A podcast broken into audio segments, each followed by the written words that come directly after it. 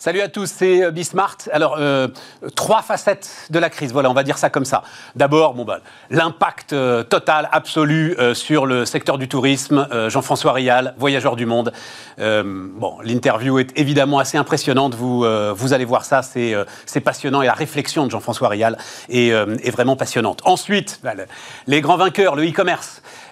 Et alors, au cœur du e-commerce, le modèle Amazon, le phénomène Amazon, étudié par euh, le patron d'Avas Paris. Il a écrit un petit bouquin très intéressant autour d'Amazon, avec notamment cette question qu'est-ce qui pourrait menacer Amazon? Euh, Spoiler alerte, comme ils disent sur les réseaux sociaux, pas grand-chose. Euh, je vous le dis d'ores et déjà. Et puis on terminera alors avec une interview que j'ai adorée. L'histoire de cette crise racontée par ceux qui sont en train de l'affronter, mais les grands patrons. Et c'est le, projet d'une euh, d'une entreprise qui s'appelle Perle d'Histoire, mais vous verrez ça à la fin de l'émission. C'est parti. On repart avec euh, Jean-François Riel qui est avec nous, le PDG de Voyageurs du Monde. Salut euh, Jean-François. Bonjour Stéphane. Euh, on s'était parlé avant les vacances, je crois, hein, avant les vacances, euh, où j'avais appris, Jean-François, je le dis. Alors, d'ailleurs, allez voir, l'émission, elle est toujours disponible, hein, Smart Stratégie. Euh, pendant une demi-heure, tu nous avais détaillé ta, ta stratégie et, en gros, tu m'avais dit, Jean-François. Nous, a priori, on a deux ans devant nous. À l'é- à l'époque, on était à zéro, hein, c'est-à-dire euh, Ouais. c'était la levée du premier confinement, ça, etc. ça. Tu disais, j'ai deux ans devant moi. C'est ça. Euh, donc, euh, moi, je voulais savoir où t'en étais. C'est-à-dire, d'abord, est-ce que euh, on arrive dans les interstices que laisse la législation, les fermetures des frontières ici ou là? Est-ce qu'on arrive encore à faire un petit peu de voyage? Et sinon, comment est-ce qu'on occupe ce temps À ce moment-là, je pense que ni toi ni moi, on pensait qu'on en serait encore là en Exact. février, enfin Exact. mars maintenant, Exact. là, voilà. Euh, donc voilà, je voulais prendre de tes alors, nouvelles. euh, je dirais qu'on n'a pas changé sur le timing. On tient toujours à peu près, euh, par rapport à mars dernier, à peu près deux ans, hein, sans toucher au PGE. Je précise bien, hein, parce qu'on tient beaucoup plus longtemps si on utilise notre PGE. On a 50 millions d'euros de PGE. Bah, ça, c'est le fruit de 25 ans de bénéfices et pas de dette. Pas faire de LBO, pas faire des montages compliqués, tout ça. Donc, ça donne du confort. Et, et le fruit aussi, quand même, de tous les dispositifs d'aide qui font que Bien les sûr. gars sont au chômage partiel. Énorme, voilà. énorme, énorme dispositif euh, d'aide euh, du gouvernement, bien sûr, sur le chômage partiel en particulier. Maintenant, l'activité, euh, elle était remontée euh, à 30% en décembre, janvier. Et là, malgré tous les interstices que vous avez évoqués, elle est repassée à 5%, c'est-à-dire à peu près à zéro. C'est-à-dire qu'on est reparti à zéro. Parce que on peut voyager en France et en Europe, mais en France et en Europe, en gros, on a le Covid partout. C'est du, du semi-confinement ou du confinement de fait partout, donc c'est quand même pas très génial de voyager. Et puis après, à l'étranger, on nous a fortement interdit de le faire. Donc nous, évidemment, on respecte la règle. Même si effectivement, vous pouvez tout à fait passer par une capitale européenne et aller n'importe où dans le monde, parce que le truc est absurde. Mais globalement, nos clients le font pas. Et puis nous, on l'encourage pas. Donc euh, Parce que voilà. j'ai vu, tu as, fait une, une série de tweets euh, justement contre la, la fermeture des frontières. Je suis pas contre la fermeture des frontières. Je suis contre la fermeture des frontières qui est idiote. C'est-à-dire que si vous fermez les frontières, soit vous, soit vous appliquez toute la même politique sanitaire en Europe et vous fermez toutes les frontières européennes, soit vous fermez la France, très bien. Mais dans ce cas-là, ce qu'il faut fermer en priorité, c'est les frontières terrestres européennes, parce que c'est là où vous avez les flux et c'est là où vous avez les contaminations. Parce que sur les frontières internationales, c'est le seul endroit où vous pouvez contrôler 100% des entrées par un test PCR à l'embarquement et un test antigénique rapide à l'arrivée. Donc on est dans un truc qui est absurde. Et d'ailleurs, En fait, et d'ailleurs, Mais Jean-François, l'histoire, les, les- les pauvres gars qui sont au Costa Rica, là. oui, oui, En fait, parce que quand j'ai lu ton truc, j'ai dit, mais il a raison. oui, Et puis est arrivée l'histoire du Costa Rica, j'ai compris. exact. C'est-à-dire que là, en fait, le gouvernement français, à un moment, ils vont être obligés d'aller les chercher, les gars. C'est-à-dire, c'est-à-dire, tu te retrouves, si tu fermes pas, en fait, ces frontières extérieures, tu vas te retrouver avec une- centaine de groupes comme ça partout dans le monde, dont tu es responsable in fine, tu peux pas t'en sortir, à la fin, ça te retombe et, et tu, et tu oui, dois mais, faire des mais, opérations mais, mais, mais, mais je, je suis pas d'accord avec toi parce que de toute façon, euh, ça existe en Europe. Et tu les fais bien revenir. Mais oui, mais en Europe, et c'est par ailleurs, de les faire et revenir, par ailleurs, non, non, non, Stéphane, c'est pas vrai parce que quand tu es quelqu'un qui est positif à l'étranger, eh bien, il reste à l'étranger pendant huit jours, pendant dix jours, le temps de devenir négatif et, après il rentre. Oui, mais tu donc c'est un l'étranger dans problème. des conditions européennes. Moi, j'entendais ces gens-là. En fait, le pire, c'était Je pas qu'ils comprends restent bien. euh, bloqués au Costa Rica, c'est qu'à un moment, euh, je, je comprends ils ce deviennent que, des parias, je, quoi. je comprends ce que tu dis, sauf que c'est pas parce que tu as fermé les frontières qu'on est contre ce problème. Si tu avais laissé les frontières ouvertes, tu aurais eu le même problème parce qu'ils auraient pas eu le droit d'embarquer. fois 100. Non, je crois pas. Je crois pas. Parce que la preuve, on en a eu plein en janvier, février, en décembre. On a eu plein de gens qui ont voyagé, ils n'ont pas eu ce problème parce que la probabilité, quand tu pars voyager, déjà, tu es négatif. Après, il faut que tu prennes le virus sur tu place. le chopes là-bas, ouais, voilà, c'est ça. Et il n'y en a pas beaucoup. Ça- nous, ça nous est pas arrivé. Ça peut arriver. Je ne dis pas que ça Ouais, peut pas arriver. Mais je crois que cette mesure de, de fermeture de frontières est une mesure qui sanitairement n'est pas efficace. Ça aurait En tout cas, été anec- enfin, tu le dis toi-même, ça aurait été anecdotique de toute façon parce qu'il y a. Oui, Voilà. oui, je reconnais. On n'arrive pas là à se projeter Bien dans un projet de voyage. On n'y arrive pas. On arrive bien pas. sûr. Et Dieu sait qu'on en a marre. hein, euh, Bien sûr, bien qu'on aimerait bien. hein, euh, mais mais euh, on n'y arrive pas. C'est clair. Comment t'organises tout ça? C'est-à-dire, alors, Alors. est-ce que j'ai entendu deux trois fois la phrase qui me plaisait énormément Euh, Je crois que le premier à l'avoir prononcé, c'était euh, Laurent Vimon, le patron de Century 21 pendant le premier confinement. Euh, les bateaux sont taqués à cause de la tempête. Je répare les filets de pêche. C'est-à-dire, en fait, je me projette sur le futur et, et, et, et ça me donne du temps. Et Dieu sait que t'en as Hmm. pour améliorer mon offre. Alors honnêtement, chez nous, non. Chez nous, non, parce que d'abord, je pense que tous les agrégats post-Covid, tout ce qu'il faut faire post-Covid, on l'avait déjà. Ouais. Donc déjà, on a moins besoin. Par contre, Donc c'est quoi? C'est le voyage individuel? bah, le voyage individuel, un voyage plus, plus écolo, plus respectueux de la planète, moins tourisme de masse. Je dirais tout ce qui fait, tout ce qui fait d'ailleurs plus ou moins juste, hein, qui, tout- tout- tout- toutes les informations négatives qui sont assimilées au Covid. Plus ou moins juste, c'est même pas le problème, c'est que c'est perçu comme ça. Donc un voyage plus respectueux de la planète et des hommes. Bon, et nous là-dessus, on est très fort, naturellement. Bon, donc on n'a pas tellement besoin d'évoluer là-dessus. On est très très très costaud. Par contre, moi, je suis suroccupé parce que je suis en première ligne pour ma profession. Donc moi, je suis sur, sur, suroccupé. J'ai jamais autant travaillé de ma vie parce que je, dis, je discute avec Jean-Baptiste Lemoyne, avec Bruno Le Maire, des aides gouvernementales, comment ça marche. D'ailleurs, ce qu'ils font, c'est vachement bien. ça m'intéresse. Ah oui, oui. C'est très intéressant d'ailleurs, parce que ce qu'ils font, c'est très bien. Globalement, ils nous aident. Là où ça ne va pas, c'est que paradoxalement, ils n'en tirent pas complètement le bénéfice politique. Pourquoi? Parce que c'est toujours au dernier moment. Ça manque de lisibilité. Si tu veux, euh, nous on est en activité complètement arrêtée. Nous dire qu'on aura le chômage partiel jusqu'à fin juin, c'est pas compliqué. Quitte à y mettre des garde-fous, style baisse de 90% de l'activité. Mais c'est pas ça qu'ils font. C'est que pour des raisons de machinerie gouvernementale un peu complexes, chaque mois ils nous redonnent un mois. Et donc on a la double peine pour moi de, manque de lisibilité. On n'a pas la lisibilité sur l'activité et on n'a pas la lisibilité sur les coûts. Et par exemple, Stéphane, l'aide qu'il nous propose de 70% des, de, de prise en charge des 70% des charges fixes, parce qu'on a un secteur ultra sinistré, c'est vachement bien. Ça veut dire qu'on a 30% de reste à charge. Et du- 70% des Voilà. charges fixes Ouais, sur, présent- sur présentation de ton bilan de l'année voilà, précédente. Voilà, voilà. Et, donc ça c'est très très bien, sauf que ils n'arrivent pas à le sortir euh, dans les décrets parce que euh, il y a des arbitrages à faire sur tel ou tel point. Et du coup, ce manque de lisibilité, qu'est-ce que ça génère chez les entrepreneurs du voyage? Le truc qu'ils ne veulent pas, ils licencient. Tu Parce que, comprends parce que les gars sont dans le stress en permanence. mais oui, mais bien sûr, on sait bien ce que c'est quand on Ah, a la une entreprise. vache, ah, et donc, si tu veux, moi, ce que je n'arrête pas de leur dire, ce que vous faites, c'est vachement bien, franchement. Et puis le moine nous défend à fond. Bruno Le Maire nous a toujours aidés. Sauf que la machinerie administrative, elle est trop longue. Et le président Macron est le premier à le dire. Je veux de la lisibilité pour les entreprises. Alors nous, on peut pas la demander pour l'activité. C'est pas, on peut pas leur demander de nous dire à quelle date Non. ils vont nous réouvrir les frontières. Ça, c'est pas possible. Ou alors, on est un poujadiste, lobbyiste, euh, irresponsable. On peut pas leur demander ça. Par contre, moi, je leur demande de la lisibilité sur les aides, quitte à les conditionner à une baisse d'activité très très forte. Au moins, ça serait clair.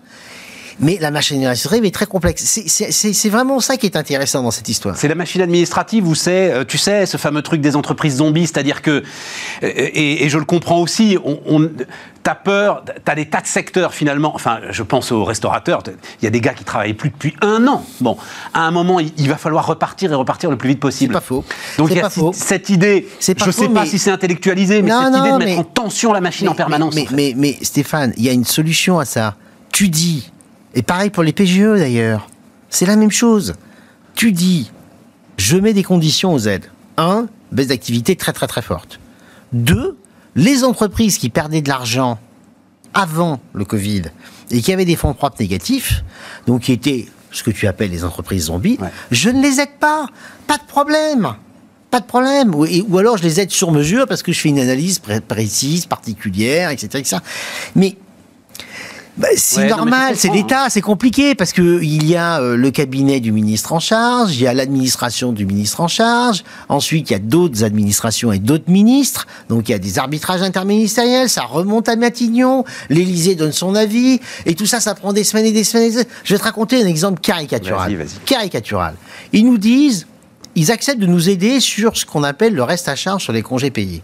Parce que quand on est à 100% de chômage partiel, en fait, on a 15% de coûts. Congés payés et euh, jours fériés. Les restaurateurs obtiennent ça, magnifique, et ils nous proposent de, de rentrer dans le système, nous, les agents de voyage, pour à peu près la moitié du coût. Très bien. Parfait.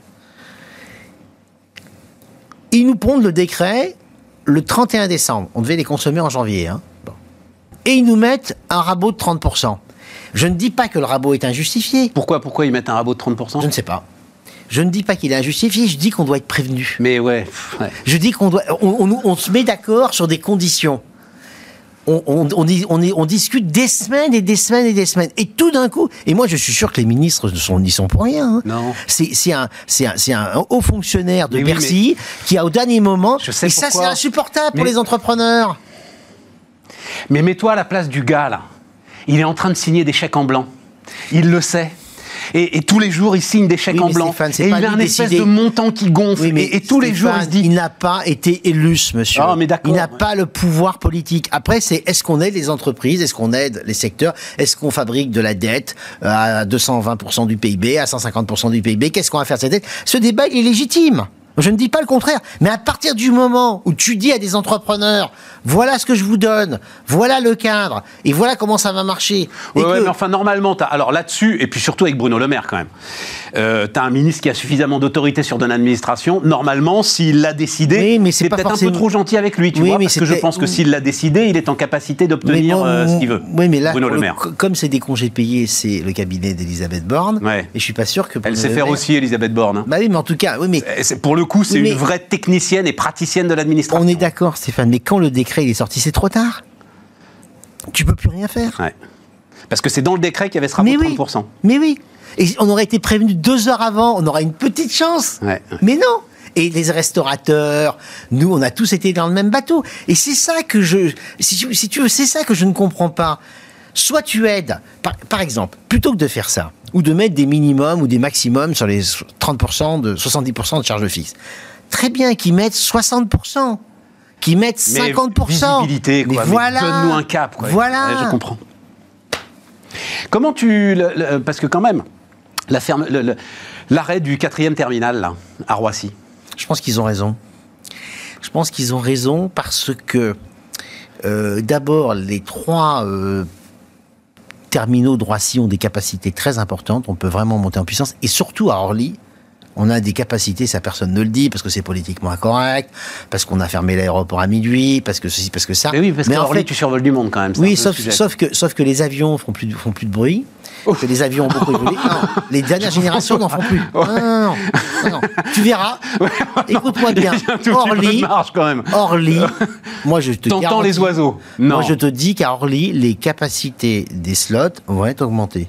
Je le sens, je le sais, je, je c'est mon feeling. D'accord. Donc, voilà. Puis par ailleurs, le train va, sau- va, va, va exploser à Inter-Europe, là. Ouais, mais le, quatrième de Roissy, c'est pas le train. Le quatrième de Roissy, c'est Non, la mais Chine. si, si, si- oui, mais le quatrième de Roissy, tout ça, ça se raisonne global. Parce que les, les vols inter-européens, ils sont à Orly. Et donc, si tu libères de l'Orly, etc., tout ça, c'est ré- c'est global. Je suis pas très inquiet. Tu prends euh, euh, ce matin là, euh. Augustin de Romanet, euh, aéroport de Paris, il a donné une date encore plus lointaine hein, sur le retour du trafic aérien à ce qu'il était en 2019. C'est-à-dire, il dit maintenant peut-être 2027-2029. Truc Oui, J'aime Donc, beaucoup Augustin, mais je pense qu'il en sait rien. Moi, je pense que sur le tourisme, ça, allait- ça va aller beaucoup, beaucoup, beaucoup plus vite. Peut-être un peu moins sur le trafic à faire.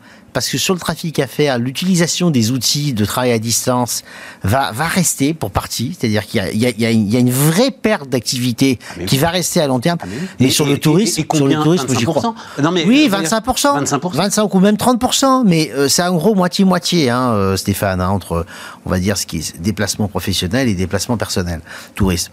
Donc ça veut dire que c'est 12% au total, 15% au total. Donc ça veut dire que moi je dis, moi je vais te dire, je pense qu'en 2023, on aura retrouvé l'activité de 2019. Si on est dans l'idée qu'on Si en on sort, cet euh, en été. septembre, quoi. Si voilà, on sort cet si on sort été. cet été, si on- Évidemment, ça décale d'autant derrière. Voilà, mais si on est dans l'idée qu'en septembre, Voilà. ça y est, on a tourné la page. Voilà, moi c'est ce que je crois. À moins qu'on ait une crise Et- économique majeure à cause des volumétries de dette et qu'on soit pas capable de les résoudre. Non. Mais je pense qu'on va les résoudre. Non. Je suis pas très inquiet de ça, moi. T'as raison. Enfin, on le résoudra pas, mais on reportera le problème, tu sais? Oui, ou va, on va l'annuler sans l'annuler. Bon, On si va tu veux qu'on parle de ça, on peut en marotte, mais Non, alors à ce mais moment-là, ça va nous trop, trop, C'est ma marotte, donc Ah, euh, sûr, si tu veux, on est voilà. Non, non, non. Est-ce que quand même, parce que tu dis, et on a commencé par là, tu dis, moi j'ai tout bon, on avait déjà coché toutes les cases du monde d'après. Enfin, toutes. Eh, ouais, Euh, enfin, mais, mais, mais t'as pas des concurrents qui tout à coup vont se réveiller là, ils vont dire ouais en fait c'est Voyageurs du Monde qui avait raison, on va faire tout pareil, et tout à coup venir te bousculer, venir... euh, Euh, D'abord, je le souhaite parce que ça ferait du bien euh, au voyage et à la planète. Et aujourd'hui, nos concurrents, ils n'ont pas tellement les moyens de faire ça. Nos concurrents, ils sont en situation catastrophique. Ils n'ont pas les réserves qu'on avait. Ils sont en situation de risque de survie.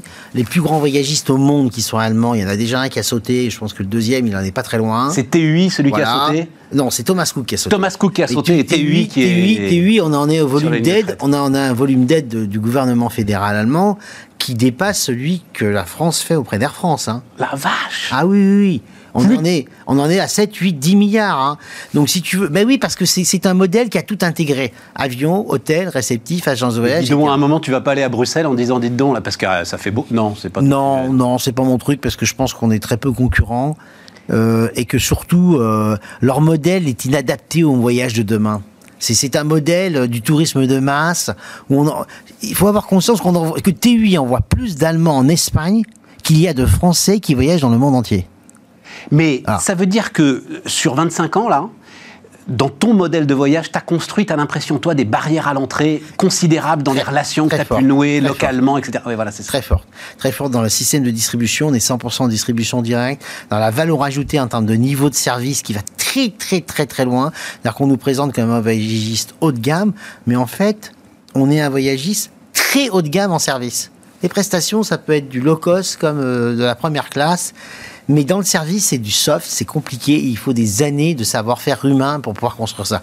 Plus de la distribution directe. C'est-à-dire qu'aujourd'hui, on a 150 000 clients dans le monde. 100% sont nos clients directs. C'est-à-dire qu'on ne passe pas par le moindre distributeur. Ouais, c'est- Donc on a un profiling hyper pointu. Tu voyages avec nous, on sait exactement ce que tu aimes, ce que tu n'aimes pas, où c'est que tu, où est-ce que tu veux aller, qu'est-ce que tu veux faire. Et chaque voyage est un voyage particulier, y compris sur un même itinéraire dans les mêmes hôtels. Tu vas faire le même voyage que moi, mais en fait, tu vas pas du tout faire le même voyage parce que dans ton contenu de voyage, je vais mettre des choses qui correspondent à ce que tu es. Voilà. Donc, tu vas gagner des parts de marché quand ça va repartir. Et puis C'est ta par ailleurs, conviction, voilà, en fait. voilà, c'est ce que je crois. Et puis par ailleurs, on est très engagé sur les aspects sociaux, écologiques, environnementaux. On, plante, on plante 3 millions d'arbres par an. On a des, on a des programmes qui sont incontestables de d'absorption de carbone, euh, que même les écologistes les plus ayatollesques disent qu'ils sont valables. Parce que l'avion, le problème, il est très simple. Hein, c'est que soit tu fais comme les écologistes ayatollesques, tu le supprimes, soit tu absorbes le carbone que tu émets le temps de ta transition, parce qu'on ne peut pas faire sa transition dans les 15 ans qui viennent. Sauf que tout le monde veut compenser en ce moment. euh, Ça s'appelle la compensation. tout le monde veut compenser. Oui, mais euh, Stéphane, Total Stéphane, veut compenser. oui, mais tu peux compenser. Là où ça ne va pas, moi je suis. Alors, tu ne peux pas compenser des activités qui sont transformables. Ça, c'est absurde. Parce que là, c'est- Oui, je comprends. Voilà. Par contre, des activités qui doivent se transformer, mais qui ne peuvent pas se transformer à court terme, comme l'avion, elles ont le droit de compenser. Je comprends. Mais à condition que la compensation soit additionnelle. C'est-à-dire que tu garantisses que ce que tu fais. Quand moi je vois des entreprises qui compensent en finançant des centrales euh, éoliennes en Inde, c'est absurde, puisque ces centrales éoliennes doivent être faites dans le cadre de la transition énergétique d'ici 2050. Donc en fait, Oui, mais ça t'apporte les capitaux pour les faire. oui, C'est mais pas absurde du tout, Oui, mais ça accélère un peu le truc. Mais c'est pas parfait. Moi, je fais un truc qui est Power total- Purchase Agreement. Moi, je fais quelque c'est chose qui est intéressant. 100% additionnel. Voilà. Et donc, je suis ayatollesque dans l'ayatollah. Voilà. Et puis, par ailleurs, bien sûr, on espère qu'on aura un avion électrique ou un avion hydrogène, mais pour les courts courriers, hein, en long courrier, ça marche pas. Euh, ça marche pas. Et puis, euh, la solution pour le long courrier, c'est probablement euh, les carburants. Les carburants verts de seconde génération, à ceux qui n'utilisent pas du Oui, tout mais les ça, c'est dans, c'est agricoles. dans 10 ans, ça. euh, Oui, oui, dans 15 ans. Voilà, dans, Voilà, voilà, voilà. bah oui, il y a une- Voilà. comme tu dis, il y a une grosse transition. Voilà. J'ai une dernière question. Le- L'ensemble de tes salariés, l'ensemble des- Oui. qui. Enfin, la vie au C'est chômage très par- difficile. Ça, c'est le vrai sujet. Ça, c'est le vrai sujet. Alors, vas-y, vas-y. C'est le vrai sujet. Alors, nous, d'abord, il y en a quand même un certain nombre qui travaillent, on va dire 20-25% à peu près, qui travaillent à tour de rôle, etc. Puis il y a tous ceux qui travaillent pas, ou travaillent très peu. Eh bien, on, on, leur parle. On leur parle. on les. D'abord, moi, je leur fais un moi-même personnellement tous les mois euh, tous nos salariés il y a je fais un petit un petit un petit, un petit zoom un teams etc où je leur dis tout situation financière euh, négociation gouvernementale comment je vois l'épidémie comment je vois etc etc je leur dis tout et puis après ils ont le droit de me poser toutes les questions qu'ils veulent sans que j'ai été informé avant donc transparence totale une fois par mois comme ça donc on a gardé un lien très fort. Et puis par ailleurs, mes directeurs, mes managers leur parlent par petits groupes, etc. Donc on a, on a bien réussi à animer l'entreprise, malgré le fait qu'on travaille à distance à 100% depuis 15 mars. Hein. on n'a pas remis les pieds au bureau. Hein. il y en a pas mal. Et tu crois pas que tu vas perdre des talents? Bien sûr. Bien sûr que je vais en perdre. Je vais en perdre, euh, mais je vais pas en perdre beaucoup parce que, à moins que ça dure trop longtemps. C'est-à-dire que si ça dure encore deux ans, Bon. Ah non. Mais si ça dure, euh, ce que je crois. Encore 3-4 mois, quoi. Jusqu'à cet été. Euh, parce qu'après, moi, je pense que les vaccins et la gestion des variants par les vaccins va, va prendre le dessus. Plus le fait que les personnes à risque seront toutes vaccinées, donc on aura moins de morts, donc on aura moins peur. Bon, moi, je pense qu'on va redémarrer à peu près cet été et à partir du mois de septembre, quoi. Ben on se reparlera d'ici là. Ben oui, bien sûr. Jean-François Rial, le patron de Voyageurs du Monde, était notre invité sur Bismart.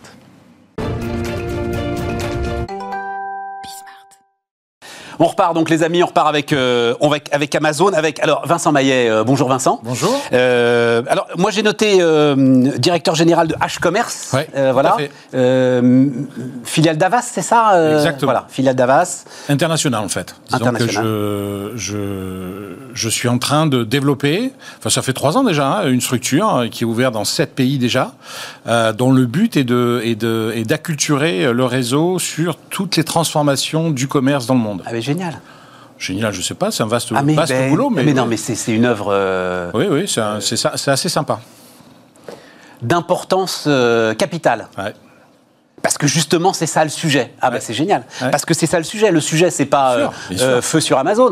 Le sujet, c'est mais les mecs, il faut, faut vous y mettre. Bah, c'est un peu le, c'est un peu c'est un peu la raison du livre. J'ai pas compris le titre parce que je l'ai lu, hein, et j'ai pas compris pourquoi. Parce que main basse sur le futur, vous vous dites, oh putain, ça va être encore un gars qui va nous dire Amazon, c'est l'enfer. Pas du tout. Non. Vous expliquez, vous décryptez le sujet euh, avec euh, beaucoup d'objectivité. Oui, oui, oui. Quand je dis même bas sur le futur, ce qui est, ce qui est intéressant, et ce que j'essaie de faire passer à tous mes clients et à tous les distributeurs, voire tous les chefs d'entreprise de France, c'est qu'aujourd'hui, quand vous regardez Elon Musk, euh, Jeff Bezos, sont des gens qui ont réussi d'un point de vue opérationnel, enfin, par plein d'aspects. Mais ils ont aussi réussi parce qu'ils ont une vision et surtout, ils ont su projeter leur entreprise dans cette vision. Et, ce que réussit Amazon, D'ailleurs, il y a toute une partie, euh, tout un moment de développement d'Amazon où euh, il a sidéré ses concurrents. Euh, les gens étaient euh, lapin pris dans les phares, c'est-à-dire oh, il y a Amazon, il faut qu'on arrête. En fait, on se pose même plus la question d'évoluer puisqu'il y a Amazon qui le fait. Et en gros, il a réussi ça, c'est-à-dire cette idée de je me projette à 20 ou 30 ans, je vais vous montrer ce que sera la distribution dans 20 ans et je vais la fabriquer. Et c'est ce qu'il fait tous les jours. Et donc le, titre, quand je dis même bas sur le futur, c'est un peu ça, c'est-à-dire qu'en fait, il s'est approprié le futur. Si vous regardez maintenant aujourd'hui la distribution, elle, elle est en train de de, converger vers ce que euh, la vision de Jeff Bezos sur la, distribution, sur sa façon à lui d'inventer le commerce. Alors, par plein d'aspects, il a raison. Vous, racontez très bien. Et moi, je me souviens du moment, le premier jour où il parle des drones. Et je me souviens de l'éclat de rire général de l'ensemble des experts, experts des drones, experts du monde aérien, experts du commerce. ce Jeff Bezos. Je me rappelle. Tu parles. C'était il y a combien de temps? C'était il y a 8 ans. C'était 2013. Et voilà. C'était février 2013. C'est ça une vision. Et, maintenant, ça ne fait de doute pour personne qu'un jour ça arrivera. Euh, oui, enfin, ça, a commencé d'ailleurs. Ça a commencé aux États-Unis, ça a commencé en Australie, ça a commencé en Norvège. il y a déjà énormément de, clients qui sont euh, distribués par des drones. Ça a déjà commencé. Je ne parle pas des voitures autonomes, je ne parle pas de, toutes ces choses-là. Mais en fait, la, raison d'être de ce bouquin, c'est qu'au départ, moi, je n'avais pas l'intention d'écrire un livre. Je suis allé voir euh, Amazon Go, le premier magasin Amazon Go à Seattle. Je suis revenu et puis on s'est dit bon super, on va faire un beau reportage sur un magasin, mais qu'est-ce qu'il y a, qu'est-ce qu'il y a à creuser? Et un journaliste du USA Today en fait a montré les, les- les brevets d'Amazon sur le magasin euh, sans caisse. Alors voilà. Et donc on s'est mis à creuser. On a fait appel à un cabinet juridique en fait à- euh, au sein d'Avas et on s'est mis à creuser. Et on a sorti des pages et des pages et des pages de dépôt de brevets. Et en gros, qui éclaire clairement la vision de, de Jeff Bezos et la façon dont il est en train de révolutionner. Alors, pour le coup, j'ai appris des choses quand même dans votre bouquin. Ah, super. 10 000 brevets. Ouais. Je suis tombé de ma chaise. Ah non, mais c'est monstrueux. Amazon, les amis, Amazon possède 10 000, a déposé 10 000 Ah, brevets. minimum, minimum. Parce qu'il y a toutes les filiales. Il y a plein Quand de il filiales n'a fait, je faire savais pas cette histoire, quand il fait acheter en un clic, en fait, il a tous les brevets pour acheter en un clic. Bien sûr. Et, et- et personne, en fait, ne peut développer. Apple se retrouve coincé, en fait. Bien sûr. Non, mais c'est fantastique. Ce qui est assez hallucinant, donc dans, dans- dans le livre, il y a deux parties. Il y a une première partie où j'ai voulu montrer en fait toutes les bonnes décisions qui avaient été prises par Jeff Bezos. Des, des décisions courageuses. Mais vous démarrez avec le magasin sans caisse. Euh, euh, écris- Oui, parce que pourquoi c'est la- parce que pourquoi c'est est-ce que c'est le truc qui vous, Parce que je te- qui vous en fait, frappe le plus J'ai trouvé ça, si vous voulez, moi, ça fait, euh, ça fait plus de 20 ans que je travaille pour les distributeurs. Grande surface alimentaire, grande surface spécialisée. Je les conseille en communication ça fait 20 ans qu'on sait que la caisse est un point. Un- point, un point compliqué. Ouais, ouais, c'est ouais, un point vraiment que les gens détestent. L'attente en caisse, c'est euh, et puis à l'heure où le temps est de plus en plus précieux, on supporte plus de, de, de machin. Régis Schulz disait c'est 20% de mes surfaces, 20% de mon temps, 20% de mon chiffre d'affaires pour emmerder les gens. J'adore cette phrase, C'est fascinant. Donc, je- donc, je- donc j'arrive, à, j'arrive à, à Seattle. Je voulais voir ça. Donc, j'arrive à Seattle. Je télécharge l'application. Je rentre mes, mes codes, machin. C'est très simple, assez didactique et très simple. Et je, passe la première fois le portique. La première fois, on n'a pas l'habitude de sortir d'un magasin sans payer. Donc, la première fois, on serre un peu des fesses. on dit, ça va sonner. En plus, le compte Amazon était au nom de ma femme. Donc, le compte, c'était Catherine. Compte Amazon français. Je me suis dit, mais ça va pas bien se passer. Non, pas du tout. Ça, passe. Nickel. Je paye. Vous recevez deux mètres après avoir passé le portique. Vous recevez la facture. Tout ça est absolument fluide et machin. La deuxième fois, vous trouvez ça cool quand c'est pas mal, quoi. Vous sortez, machin. Troisième fois, c'est. Et la quatrième fois, il y a un truc qui se passe dans le cerveau. Et alors, je le dis à tous les distributeurs, mais vraiment, hein. la quatrième fois, le magasin d'après, vous ne comprenez plus. Il faille s'arrêter pour payer une caisse. C'est- Non, mais c'est un truc. J'ai vécu ce- cette image où je me voyais faire exploser la caisse. Il a zéro rentabilité avec ça. Il perd du pognon à jet continu, avec tellement c'est complexe avec, Amazon. Go. On Oui, est d'accord oui, hein, oui, aujourd'hui. Bien sûr, bien sûr, mais c'est des magasins qui coûtent. euh, Enfin, voir la, la techno. yeux de la tête. La techno, il y a cinq ou six technos cumulés à l'intérieur du magasin, donc c'est monstrueux. Mais néanmoins, c'est l'avenir? Ah, clairement. Parce qu'il va falloir qu'il le rentabilise à un moment, son magasin, quand même. là. Ça veut dire qu'il va le rentabiliser dans Non, les prix. non, mais clairement, clairement, c'est- un truc de fou. Franchement, à vivre, c'est un truc de fou. Ça veut, dire que, ça veut dire que le consommateur auquel il s'adresse, parce que c'est des petites surfaces, donc on imagine que c'est dans des centres-villes, Oui. finalement, ça lui importera pas beaucoup plus de payer son sandwich un euro de plus, si jamais, comme vous le décrivez, vous décrivez un gars en roller qui s'arrête même pas. Ouais, bien sûr. Vous l'avez vraiment vu Ah, celui-là ça a duré une minute.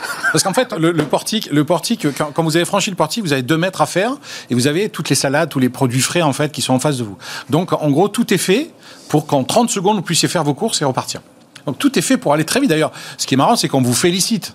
Il y a un truc qui m'a marqué, moi, c'est que vous sortez du magasin et on vous envoie une notification, ils disent bravo, vous avez fait vos courses en 5 minutes. Bon. Donc, il y a une espèce de, de, de- voilà. 10 000 brevets, c'est le premier truc que j'ai appris. Le deuxième, en fait, c'est euh, au moment de la genèse, et ça, c'est très intéressant. C'est que, donc, au départ, tout le monde sait que c'est une librairie, Hmm. mais en fait, ce qui va vraiment faire décoller la librairie, ce sont les livres rares. Ouais. C'est- Et donc- D'ailleurs, c'est totalement contre-intuitif avec ce, ce qu'Amazon est devenu. Tout à fait. Tout à fait. En fait, ça, c'est un peu le marché qu'il a voulu. C'est-à-dire qu'il n'y avait pas une offre aussi puissante et aussi forte et aussi large et aussi profonde dans le livre.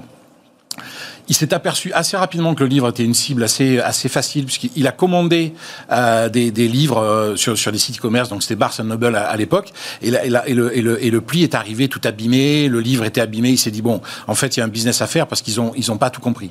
Donc il est arrivé là-dedans, il s'est dit, c'est effectivement euh, une cible, le- la catégorie du livre était une cible assez, assez maligne. Et d'ailleurs, il a eu raison, puisque finalement, c'est une façon de faire du e-commerce dans un univers où les concurrents sont pas si puissants que ça, et donc il a pris assez rapidement une place euh, abs- absolument phénoménale. Mais- Et surtout auprès des universitaires, des professeurs, des chercheurs, qui grâce à lui ont trouvé des, bouc- des bouquins qui étaient assez rares, effectivement. Ce qui tout de suite lui a donné cette idée qu'il fallait en fait une offre très très large. Ouais, ouais, ouais. Et une offre très très large, ça vous amène tout de suite dans le défi logistique en fait. Exactement. Et, et de- dont notamment le- ce qu'on appelle le long train, c'est-à-dire énormément de, de références, mais en petite quantité. Ouais.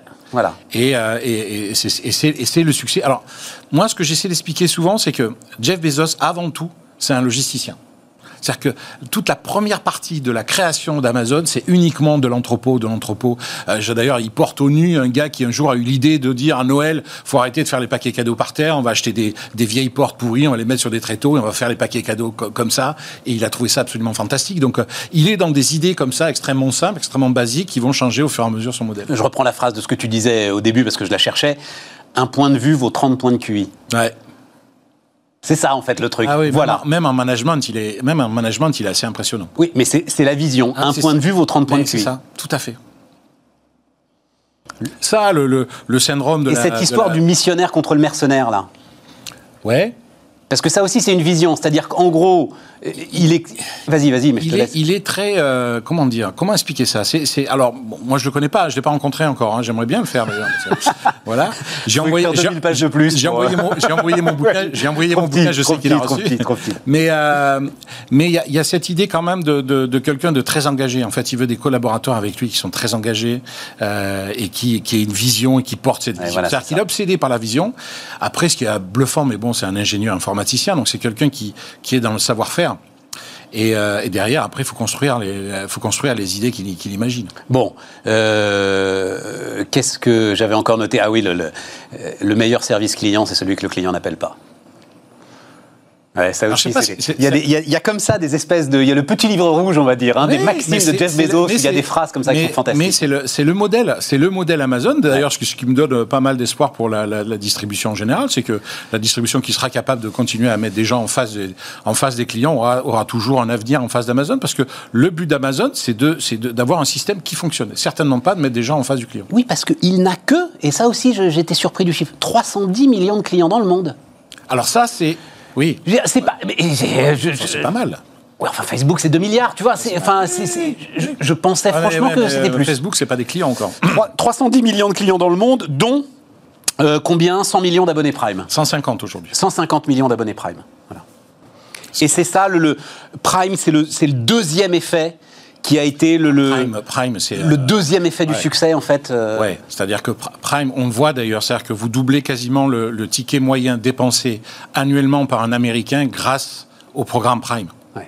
C'est-à-dire que vous rentrez dans l'écosystème avec Prime, le contenu qui est offert, tout ça, vous, tout ça participe finalement à cultiver le client et, euh, et à le développer. Bon alors, moi je lis le, le bouquin de Vincent et surtout, euh, bah, au départ, on feuillette, on regarde, etc. Waouh, les failles d'Amazon. Génial. Ouais. Les failles d'Amazon. allez chercher, ouais. Eh ben ouais, mais tu les as pas vraiment trouvés en fait. Tu dis alors tu dis un, malheureusement pour toi, c'est quand tu étais en train d'écrire le bouquin, il pourrait céder sa place. Ouais. Oui, bah voilà, c'est fait. Ouais, c'est fait. A priori, la planète tourne toujours dans le même sens Ouais, et Amazon tourne toujours dans le enfin, même ce que sens. je dis dans le bouquin, c'est que même, même s'il part, ça va, ça va tourner encore un moment sans lui, ça, clairement. Clairement. Tu- ça va tourner un moment avec lui, tu non, veux non, dire non, sans lui. C'est-à-dire que même le jour où il va s'arrêter, il y a une culture Amazon qui est extrêmement forte. Mais oui. Et puis, il a des dépôts, il a des dépôts de brevets. Il est sur une inertie à, à 15 ans, 15, 20 ans. Mais tu penses qu'il a fragilisé Amazon là en partant quand même? Non, parce qu'il il est parti au bon moment. Au moment où euh, quasiment l'action est au maximum. Elle est à 3000 euh, 3000 dollars l'action. Euh, ce qui est absolument incroyable. Il faut savoir que quand j'ai commencé à, à travailler sur le, sur le bouquin, elle était à 1000 dollars. J'ai pas acheté d'action. Oui, mais ça, puis c'est des, des flux euh, boursiers, c'est jamais. Ah non, Faut- non, non, non, non, elle était à 1000 dollars, elle est montée crescendo, tranquille, oui, oui. jusqu'à 3000, et là, elle est- elle- ça fait depuis quelques temps qu'elle est entre 2009 et 3000. À un moment, tu as un effet moutonnier des marchés qui sont pas forcément corrélés, tu vois, avec euh, le génie. de- Ouais, a Enfin, moi, des- je, je, je- Des analystes financiers qui disent qu'elle pourrait monter à 4000, 5000 dollars. Mais non, mais les Oui, non, ils disent ça une fois que. Tu comprends, c'est Oui, ça le problème. Ils, ils courent derrière. Oui, ouais, enfin, disons qu'elle courent derrière la victoire, les était- financiers. elle était déjà- elle était déjà Bon, mais attends, 30, attends, attends. Parce que dans les failles, la seule que tu en fait, vraiment, c'est la pression sociale, en fait.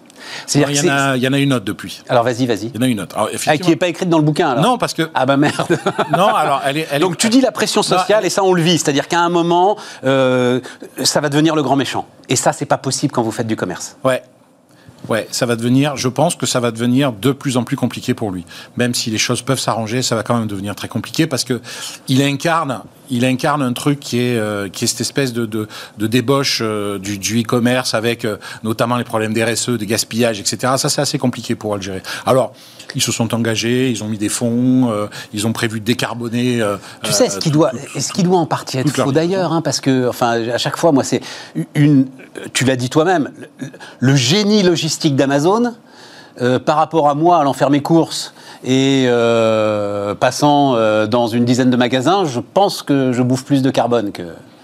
Ah ouais. Enfin bon, voilà, je- c'est juste. Oui, je- non, mais ça fait partie des. Je sais, ça fait partie des. Bon, c'est alors- c'est alors- un dossier de la FEVAD là-dessus qui est très intéressant d'ailleurs. Mais il y a, il y a un sujet là qui est, qui est très intéressant, c'est-à-dire que j'ai écrit un papier il y a pas longtemps là-dessus. Vous avez toute une première phase qui a été euh, le, le- le développement d'Amazon sur le non alimentaire. Ça a commencé par le livre et puis la propagation à tout- tous les secteurs. Bon, et finalement. La sidération des distributeurs, la, difficulté à se réorganiser pour bien comprendre le modèle Amazon, tout ça, a fait que Amazon s'est développé assez facilement. Là, il y a un deuxième sujet qu'ils sont en train d'attaquer, qui est la distribution alimentaire, qui est quand même le cœur du moteur de- de- d'énormément de, gros distributeurs en France et en Europe. Et surtout, c'est un autre défi. C'est-à-dire que finalement, le défi logistique du non-alimentaire n'est pas celui de l'alimentaire, d'accord? L'alimentaire, c'est un- c'est un- c'est un- c'est une, distribution du quotidien, euh, de la qualité produit, du sourcing. Euh, donc il y, a des- enjeux là-dedans qui sont... Et puis, il, y a des, il y a des boîtes qui sont... entre guillemets, beaucoup plus solide, solide que euh, le pure player du livre ou que le pure player même de la, de la télévision. Finalement, c'était des gens relativement fragiles. Là, on touche à un marché qui est absolument monstrueux, l'alimentaire, qui est quotidien, qui pèse très très lourd, et des acteurs qui sont quand même organisés avec un maillage national. Et alors, ce qu'on a fait là, nous, récemment, avec mon équipe, c'est qu'on a regardé la résilience de Walmart. Ce qui est génial avec Walmart, c'est qu'on voit que très vieux modèle, très vieux modèle, un modèle discount, de proximité avec les Américains. Alors, le contrat qui a été passé entre Walmart et, ses clients n'a jamais été rompu. Ils se sont toujours engagés sur les prix les plus bas, euh, sur une, espèce de, de, responsabilité vis-à-vis d'eux. Vous savez, c'est euh, euh, save money. quoi. C'est comment, chez nous, vous allez économiser de la monnaie pour, pour live better, pour, pour mieux vivre. Et en fait, on, on constate aujourd'hui que Amazon est en train de, de continuer à croître. On est à 380 milliards de dollars. Enfin, c'est, c'est juste colossal. hein. Walmart, c'est 550. Donc, on peut se dire que le gap est pas si, euh, pas si énorme. Pour autant, Walmart continue à croître. Les investissements qui ont été faits dans le numérique par Wal- Walmart sont en train de payer.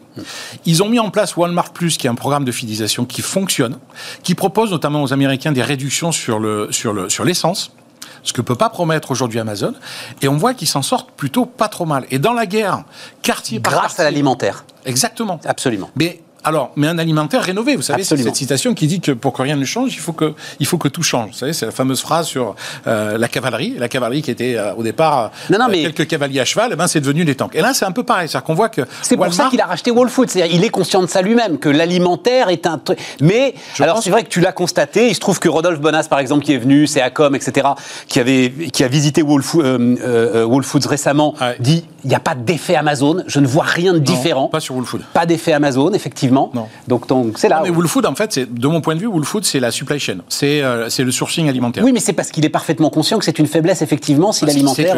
il va falloir qu'il s'occupe et qu'il trouve, qu'il se, qu'il se gère entre guillemets, qu'il, qu'il puisse fournir ses magasins pour. D'accord, mais pour ça veut dire qu'il faut que les, les, ceux qui sont effectivement les distributeurs alimentaires et qui ont aujourd'hui une clientèle captive, pour pouvoir s'en servir comme d'un levier, il va falloir qu'ils fassent les investissements que Walmart a fait justement. En pour- livraison. voilà. C'est-à-dire qu'aujourd'hui. Pas seulement en livraison, li- en tout, en alors, tout, en, en en numérique, bien sûr, parce que Walmart a décidé aussi de se battre sur le non-alimentaire. Bien est absolument sûr. hallucinant.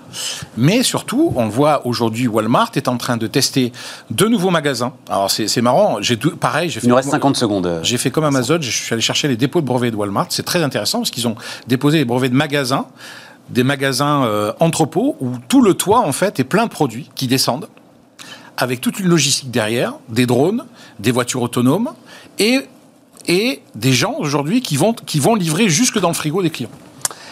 Voilà pourquoi il fallait laisser Couchetard euh, faire un accord avec Carrefour. hein, Ouais, je pense que C'est ça. je pense que je pense que c'était une opportunité pour Carrefour clairement. pour grossir euh, et pour euh, Après- avoir une capacité d'investissement. Mais oui, mais c'est ça, c'est ça le truc.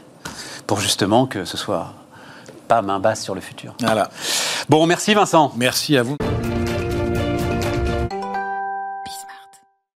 On repart les amis, et donc on repart avec euh, Pauline Leclerc. Bonjour Pauline. Bonjour Stéphane. Euh, alors, euh, perle d'histoire.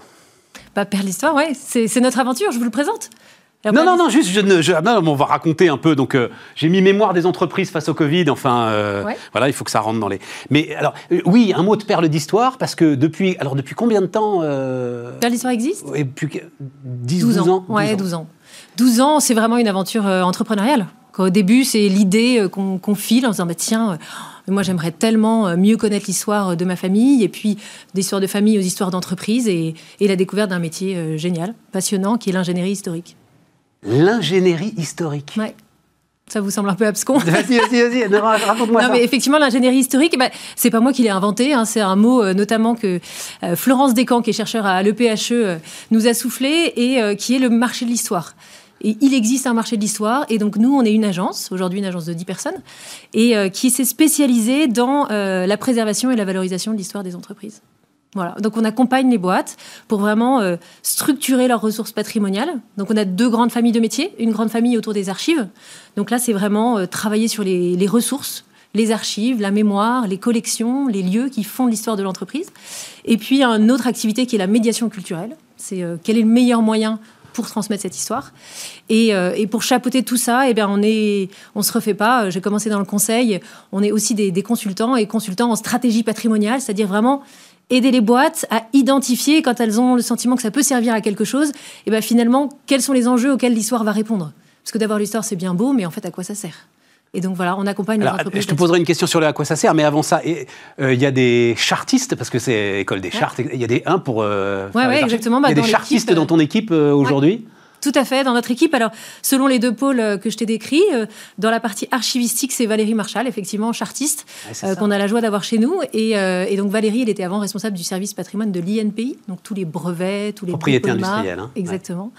Et chez nous, bah, donc, elle, elle est vraiment là pour mettre en place des politiques d'archivage, pour faire respecter les normes, pour faire respecter les RGPD, pour accompagner les entreprises dans bah, l'accès à l'information parce que finalement, c'est aussi un sujet d'actualité. Hein. Bien sûr. On n'est plus au bureau au quotidien. Comment est-ce qu'on fait pour avoir accès à la bonne info euh, au bon moment? Donc là, il faut structurer un peu les archives. C'est passionnant, euh, Pauline, et j'ai l'impression qu'en plus, donc euh, il y a 12 ans, tu as été visionnaire parce que pour moi, ça colle avec deux, deux injonctions aujourd'hui qui pèsent sur les entreprises. Il y en a beaucoup, mais deux.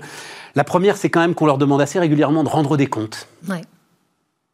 effectivement, l'archive est une preuve. Voilà complètement. L'archive est une preuve. Une preuve bah, quand il s'agit de, rendre des comptes par rapport à une décision, quand il s'agit de rendre des comptes parce qu'il va y avoir un procès qui va vous tomber sur la figure. Ou même devant l'histoire, c'est-à-dire euh, on est aujourd'hui sur des mémoires qui s'entrechoquent, mm. qui remontent d'énormément de communautés. Et à un moment, des entreprises peuvent se retrouver au milieu de ces mémoires sachant pas trop ce qu'elles ont pu faire il y a 20, 30, 40, 50 ans. Ouais, là, c'est effectivement, je vous rejoins pas mal là-dessus. Et on a eu des sujets avec des clients qui nous ont dit, mais en fait, est-ce que nous, on a quelque chose à voir avec ce sujet-là? Voilà. Que ce soit l'esclavage? Voilà. Quel est notre lien avec l'esclavage? Quel est notre lien avec l'utilisation de tel ou tel matériau qui, des années après, s'est avéré dangereux? Exactement. Voilà. Et, bah, et là, effectivement, ça fait, une partie, ça fait partie de notre métier et de la particularité de notre métier, c'est qu'on on dit aux entreprises intéressez-vous à votre histoire et n'hésitez pas à le faire d'une manière scientifique pour vous en interne. Déjà, connaissez-vous en fait vous-même un peu ce que vous dites sur quand la question va être posée, quand ce choc va advenir, qu'est-ce que je vais répondre? Et qui je suis moi là-dedans. Et donc euh, c'est pour ça qu'on propose notamment euh, ce qu'on appelle nous un corpus historique, hein, c'est notre, euh, notre jargon, mais c'est de faire un travail de recherche historique, scientifique, en interne dans les boîtes, pour pouvoir, source à l'appui, archive à l'appui, se dire où est-ce que j'étais moi dans cette histoire-là. C'est ça. Et quelle est mon histoire. Et puis ensuite, en fonction des opportunités, que ce soit des opportunités constructives ou des opportunités défensives, en mode un peu gestion de crise, de se dire bah, sur quel levier je vais appuyer, quelle est la thématique et quelle est ma réponse. Quoi. Complètement. C'est super intéressant. Hein. Et l'autre élément, alors celui-là plus positif, bah, c'est toute cette histoire de raison d'être. Oui, complètement. Ça, c'est sûr que c'est quelque chose qui remonte en plus énormément. Ouais. C'est quelque chose qui remonte énormément et on le voit alors dans la réflexion sur qui on est, fondamentalement, quand on se dit, bah, finalement, quand on revient aux origines, il y a ces éléments-là de la mission, c'est de se dire, bah, pourquoi Pourquoi est-ce que j'ai été créé Quelle a été l'intuition du fondateur au début Et dans la strate, c'est là-dedans, dans ce terreau-là, qu'on peut retrouver des éléments qui vont nous dire qui je suis aujourd'hui, quand parfois on s'est un peu éparpillé.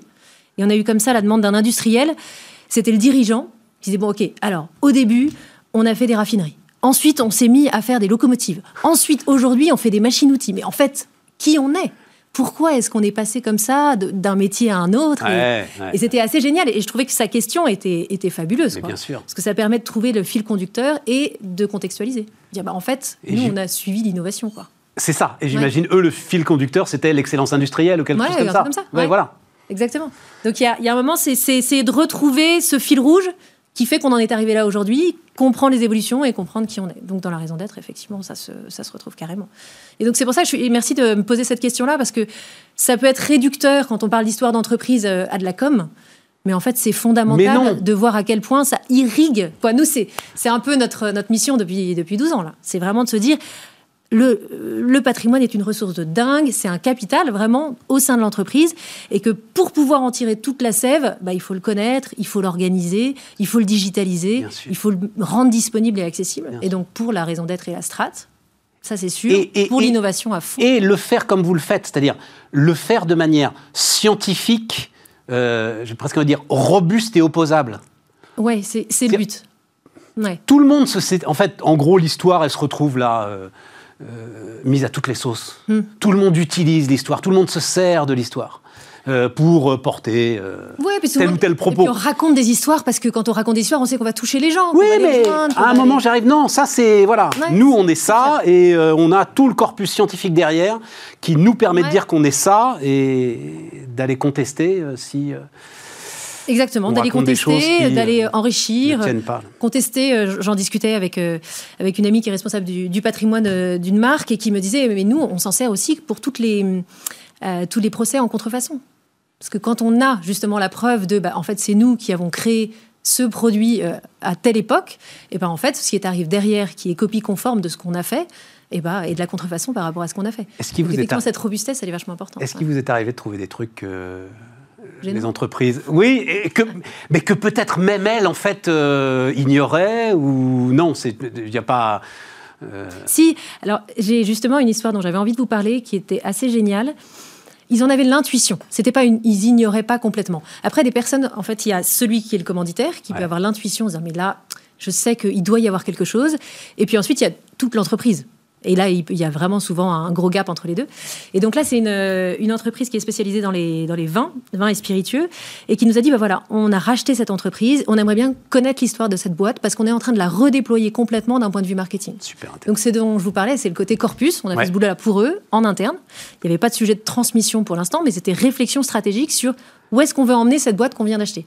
Et donc, on a fait un gros travail de recherche historique euh, dans les archives. hein. Dans ces cas-là, on y va, on se déplace, euh, on va aux archives municipales, on va aux archives départementales, on va à la DRAC et tout pour retrouver.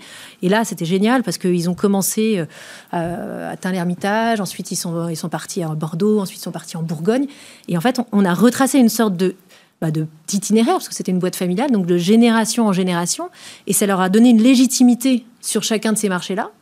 Et des gens en interne, après, ils ont fait ça pour tous leurs commerciaux. On a raconté toute l'histoire aux commerciaux. On dit, Ah, on ne savait pas. On ne savait pas qu'on avait été en Bourgogne, alors que c'était quand même une grosse filiale pour la boîte. C'est- C'était passé à la trappe parce que ça va très vite avec les sessions de boîte. Non, non, mais c'est encore plus, c'est encore plus intéressant que la boîte qui rachète, en plus, elle a toujours un problème, surtout si c'est euh, euh, quelque chose d'humain et une activité très humaine, elle a toujours un problème de légitimité. Et tout à coup, la boîte qui rachète fait, et en plus, je vous apporte votre histoire, euh, les gars. Et, Mm. et non seulement je vous respecte, mais je fais plus que vous respecter, je vous en apprends sur vous-même Ouais, ouais. et je m'inscris là-dedans. Oh, c'est Ouais, extraordinaire. Il faut que toutes les fusions-acquisitions fassent ça. Ah, bah, ça serait canon. C'est c'est toujours un gros sujet. Que là, on celle fait, auquel je euh, pense, si on pense celle du moment, la Veolia Suez, alors pour le coup Là, il sur y a Suez. l'histoire, là. Ouh Ouais, y a on viendra après, parce que là, pour l'instant, c'est un peu chaud. Mais, euh, Mais tu sais, juste parce que je me souviens très bien, euh, pardon, je vais la faire très très courte, mais euh, Gérard Mestralet, euh, donc la compagnie du canal de Suez, parce que c'est quand même ça, hein, Mhm. Qui est intégrée à un moment dans, je me gourre toujours, Général ou Lyonnaise des Eaux, je crois que c'est la Lyonnaise des Eaux pour euh, Suez, et qui ressort en banque. Mhm. Et quand Gérard Mestralet, à l'époque, patron donc de euh, ce qui était euh, Suez et puis qui est devenu GDF Suez, était pris à partie par des actionnaires parce que le... Mais il Il était comme ça, il, ouais. il accrochait la table. Mais vous savez d'où on vient? ouais, c'est ça. Hmm. C'est hyper fort. Hyper fort. Ouais, c'est hyper fort. Non, mais ça donne effectivement une, une légitimité, un ancrage, une crédibilité qui est, qui est fondamentale. Bon alors, Pauline, on fait blabla, Ouais. mais euh, mémoire, des entreprises, fa- mémoire des entreprises face au Covid. Donc, Ouais, ça c'est l'actu. voilà, ce que tu as décidé de faire, c'est euh, donc euh, enregistrer des dirigeants, c'est ça? Ouais. Ça, c'est effectivement notre actualité. C'est la prise de conscience du premier confinement, mars euh, l'année dernière, où euh, le coup près tombe. hein. on, est, tous euh, chez nous, assignés à résidence. Et là, on se dit, on est en train de vivre un truc exceptionnel. Et comme vous le disiez, on est, des historiens, on est des chartistes, on est des historiens de l'art. On s'est dit, bah, nous, notre responsabilité aujourd'hui, c'est de créer les sources d'archives de demain. C'est de se dire, ce moment qu'on va vivre, il faut qu'il reste dans l'histoire. Et l'histoire, elle dépend des traces qu'on en laisse. Et donc, euh, et bah donc on s'est mis en, musique. Il y avait cette, cette obligation. On était allé voir les archives nationales. Alors, il y a une branche des archives nationales qui s'appelle les archives nationales du monde du travail, qui est à Roubaix, donc qui dépend du ministère de la Culture. Et on leur a dit écoutez, il faut qu'on documente ça. On va faire l'histoire de la décision à travers la mémoire des dirigeants. Est-ce que ça vous intéresse? Alors qu'ils étaient tous chez eux, c'était non essentiel, tout était fermé. Ils ont dit ah, c'est génial, on prend. Et donc, euh, on s'est dit ensemble, bah, maintenant, il faut que ce soit faisable. Nous, ce qu'on fait, c'est un service d'intérêt général. Donc, ce sera un don. Et donc, on a rassemblé ensuite des partenaires. Il y a euh, des mécènes. Il y a KPMG qui nous accompagne en tant que mécène. Il y a l'Observatoire B2V des mémoires euh, également. Et puis, il faut qu'on tire des enseignements de ce qu'on est en train de vivre, de, de tout ce que les patrons vont nous donner. Et donc, euh, le SCP. Ce partenariat, euh, le SCP, c'est les chercheurs, l'école.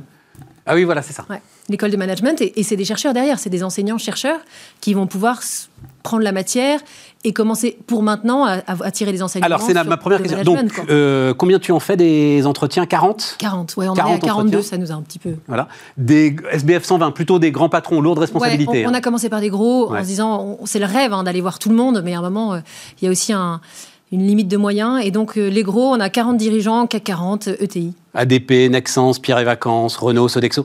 Ouais. Total, et Pouyanné, il vous a. Ouais. Accordé une demi-heure. Ils sont super hein, parce que Non, mais ça- c'est vraiment ça- eux un don qu'ils font aussi à l'histoire. hein. Ah oui, mais Ouais. ça prouve aussi, oui, l'importance. Eux-mêmes ont conscience. Ah, Ouais. Complètement. Parce que pour que Pouyanné vous donne une demi-heure, euh, Mm. j'aimerais bien qu'il me la donne. moi. Non, mais c'est vrai qu'on a été. euh, Il y avait un peu un pari hein, de se dire est-ce qu'ils vont avoir la disponibilité euh, pour nous pour nous donner leur témoignage. Et en fait, euh, on a été très agréablement surpris. Ils ont vécu un truc qui était tellement dingue. Ils ont été très fiers de leurs équipes. Ils ont euh, mis en œuvre des choses euh, inhabituelles et ils se sont dit il faut que ça reste dans l'histoire. Ils ont, ils ont vraiment été sensibles à la démarche. Et donc, euh, effectivement. euh, 30 minutes, parce que, enfin, euh, je pense que tu voulais plus, mais c'est pour justement avoir leur pour avoir de la disponibilité. c'est parce qu'on était sur un sujet très précis qui était l'histoire de la décision. Donc euh, il y a une dizaine de questions, c'est les mêmes questions pour tout le monde. C'est ça, c'est normé et scientifique. hein. Ouais, c'est normé. Le, le but, c'est vraiment de créer de l'archive. Et là, ce qu'on réalise, c'est une campagne d'archives orale. Donc ça a été normé. Normé au début méthodologiquement dans le questionnaire, qui est le même pour tout le monde sur le choix de la thématique, et puis normé derrière dans l'analyse, parce qu'on fait euh, des trucs archivistiques, hein, donc des fiches chronothématiques, des fiches témoins, des fiches enquêteurs, pour que ça devienne vraiment une archive. Et quand vous allez avoir le chercheur qui va se mettre dedans, il sache, ah bah ok, donc ça a été interviewé par machin associé de KPMG, par exemple, et donc il peut y avoir un biais dans l'interview, mais ça, l'historien doit le savoir. Euh, ça a été fait à euh, tel moment et à telle date. Donc, à telle date, qu'est-ce qui se passait à ce moment-là pour Total? Ah bah voilà, chute euh, du prix du baril, machin. Voilà, pour qu'il puisse avoir les éléments de contexte qui font qu'il va pouvoir étudier le témoignage et en, et en ressortir vraiment quelque chose. C'est ce qui le distingue avec une interview qui va être intéressante aussi pour l'historien, mais qui ne sera Bien pas sûr, documentée là- mais euh, tu dis ils vont pouvoir s'en saisir tout de suite. C'est-à-dire, c'est quoi C'est 30 ans les archives euh, normalement? Ah Celles-là ouais. sont pas soumises. En termes de disponibilité. Oui, en termes de disponibilité. qu'il y a un gros boulot qui a été la gestion des droits, droits euh, d'utilisation de Ouais. ces témoignages. Et on a donné le choix à chaque dirigeant. Et donc, euh, il peut soit tout de suite céder son témoignage, Ouais. soit le céder uniquement euh, en salle de lecture. Donc, il faut aller à Roubaix, et voilà, c'est plutôt une démarche euh, d'historien, soit le laisser, le garder confidentiel pendant 25 ans. Ouais, voilà, c'est ça. Voilà, ça, selon le code du patrimoine, c'est le secret des affaires. Donc, euh, mais vraiment à notre aussi euh, Qui, grand gardé, bonheur. qui, euh, qui le garde au secret ah ouais, c'est pendant ça. 25 ans non, ça, on vous le dira pas. Mais par contre, Bah, enfin- j'ai fait le petit calcul pour m'amuser. Il y a plus de 90% qui ont dit tout de suite. en- Oui, je comprends. Ouais. Je comprends aussi que, par exemple, j'en sais rien hein, vraiment, mais je vois dans ta liste Renault, à un moment où c'était doublement compliqué Ouais, pour eux. euh, voilà, peut-être que lui, dit. en, en tout cas, s'il est sincère, je pense s'il est sincère avec toi, il a dû Il dit, dire euh, euh, laissez ça de côté un Voilà. petit peu Et quelques c'était années, bien, là. effectivement, comme Ouais. vous le dites, de, de pouvoir donner cette, euh, cette voix à la sincérité et à l'authenticité. C'est ce qu'on rechercher. Quoi. Ouais, c'est ça. Donc, ils n'avaient pas le questionnaire en avance, donc ils avaient la possibilité de rendre le truc confidentiel. voilà, l'objectif, c'est vraiment que ça, ça fasse date. Quoi. Et donc, mm. très vite, tu dis grande fierté. Euh, moi, j'ai posé la question, puis maintenant j'ai arrêté, mais à chaque fois, je posais la question, au, bah, pareil, aux grands patrons, quand même, ceux qui avaient des très lourdes responsabilités. Qu'est-ce que tu as appris Et tous, c'était sur euh, les possibilités d'agilité d'une organisation humaine qu'ils ne soupçonnaient pas. C'est ça qui ressort aussi. C'est ça qui ressort. Et ce qui ressort aussi, et ce qui était assez étonnant, inattendu, comme nous le disait Jean-Philippe Bouillot, chercheur à l'ESCP, c'est qu'en fait, ça a été une phase d'accélération. Là où on se dit, bah, tout le monde a été stoppé, potentiellement, il y en a même certains qui ont dû fermer, arrêter leurs usines. Quand on parle de, de hauts fourneaux pour le groupe Pochet, c'est des choses lourdes. Mais en fait, ça a été aussi une occasion d'accélération parce que des choses qu'on pensait inamovibles, eh ben, ont été obligées de bouger. Des, des, process logistiques, des process de fabrication. Voilà, on a été obligé d'approvisionnement, on a été obligé de faire autrement. Et donc, on a trouvé d'autres solutions qui vont, qui vont perdurer. Donc, euh, donc, cette agilité, ça, ça a été très, très fort. Et, cette accélération, euh, c'est aussi des, des, clients, quoi, des, des témoins qui nous ont dit euh, on a fait le ménage dans notre portefeuille client. En fait, il y avait une question de survie. Donc, il y a un moment, on est obligé d'aller à l'essentiel parce qu'on ne peut pas approvisionner tout le monde. C'est dur, mais il faut choisir.